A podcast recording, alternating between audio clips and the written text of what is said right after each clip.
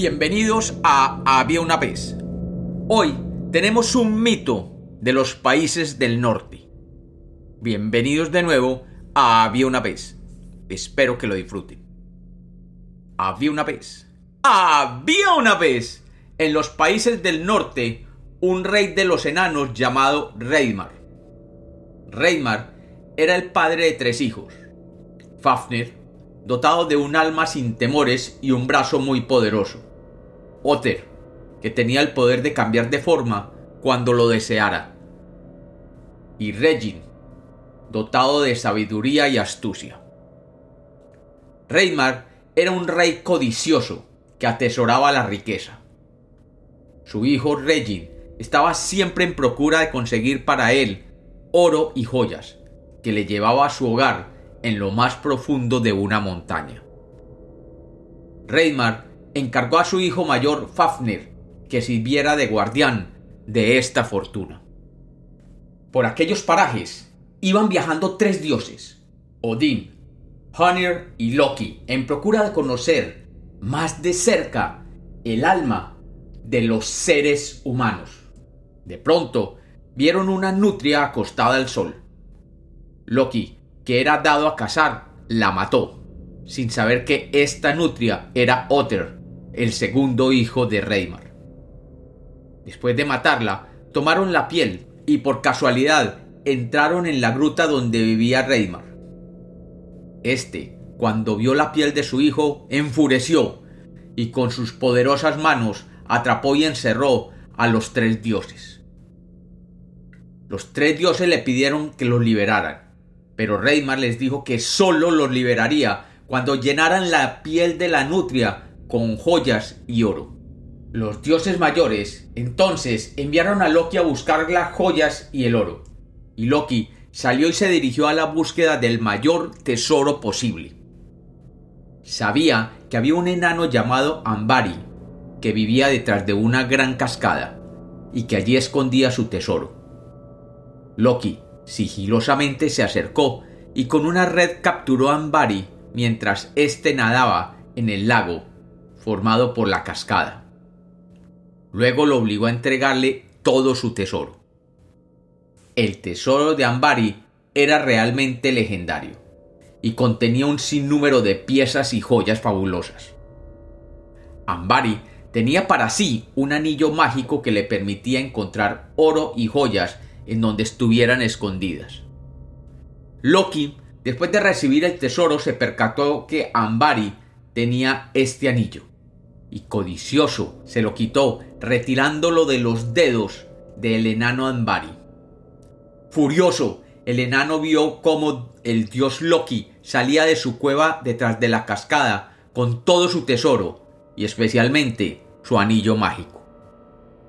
Cuando Loki se hubo marchado, el enano pronunció una maldición declarando que aquel anillo destruiría a todo aquel que lo poseyera, ya que el anillo lo convertiría en un ser vanidoso y codicioso. Cuando Loki llegó con el tesoro y el anillo, depositó el oro y las joyas sobre la piel de la nutria. Pero ésta al recibir el oro inmediatamente comenzó a crecer, necesitando más y más tesoros para ser llenada totalmente. Por mucho que Loki le pusiera joyas y oro, la piel más crecía. Desesperado, Loki retiró de su dedo el anillo mágico y lo lanzó a la piel, y ésta dejó de crecer. Los tres dioses fueron liberados, y el tesoro maldito y el anillo quedaron en la cueva del rey Reymar, y protegidos por su hijo Fafnir. Pero la maldición del tesoro y el anillo comenzó a actuar sobre Fafnir y éste, codicioso de todos los tesoros, mató a su padre el rey Reymar. Con el tiempo, la maldición envenenó su alma y lo convirtió en un dragón dispuesto a matar a todo aquel que se aproximara a su tesoro. Su hermano menor, Regin, cuando vio la transformación de su hermano, huyó al mundo de los humanos y se instaló allí. Durante años planeó la venganza sobre su hermano convertido en dragón, y viviendo entre los hombres, tomó un valiente muchacho llamado Sigurd como su hijo adoptivo. A él le fabricó una espada invencible llamada Gram y le enseñó a usarla con astucia. Cuando Sigurd estaba listo, el vengativo Regin lo llevó a la tierra de Fafnir y con precaución le mostró los terrenos por donde deambulaba de cacería el dragón. Luego le enseñó cómo podría acercarse a Fafnir y matarlo. Sigurd tomó un camino y siguiendo las instrucciones de Regin cavó una trinchera por donde Fafnir pasaba rumbo a una fuente de agua donde generalmente saciaba su sed. Allí esperó hasta que el dragón pasó sobre él y saltando con su espada invencible Gram perforó la barriga del dragón, cercenando certeramente el corazón de la bestia. El dragón Fafnir cayó muerto junto a él. Regin, que observaba todo desde una colina, codicioso y temeroso de que su pupilo Sigurd reclamara el oro para sí mismo, le pidió que le preparara el corazón del dragón asado al fuego.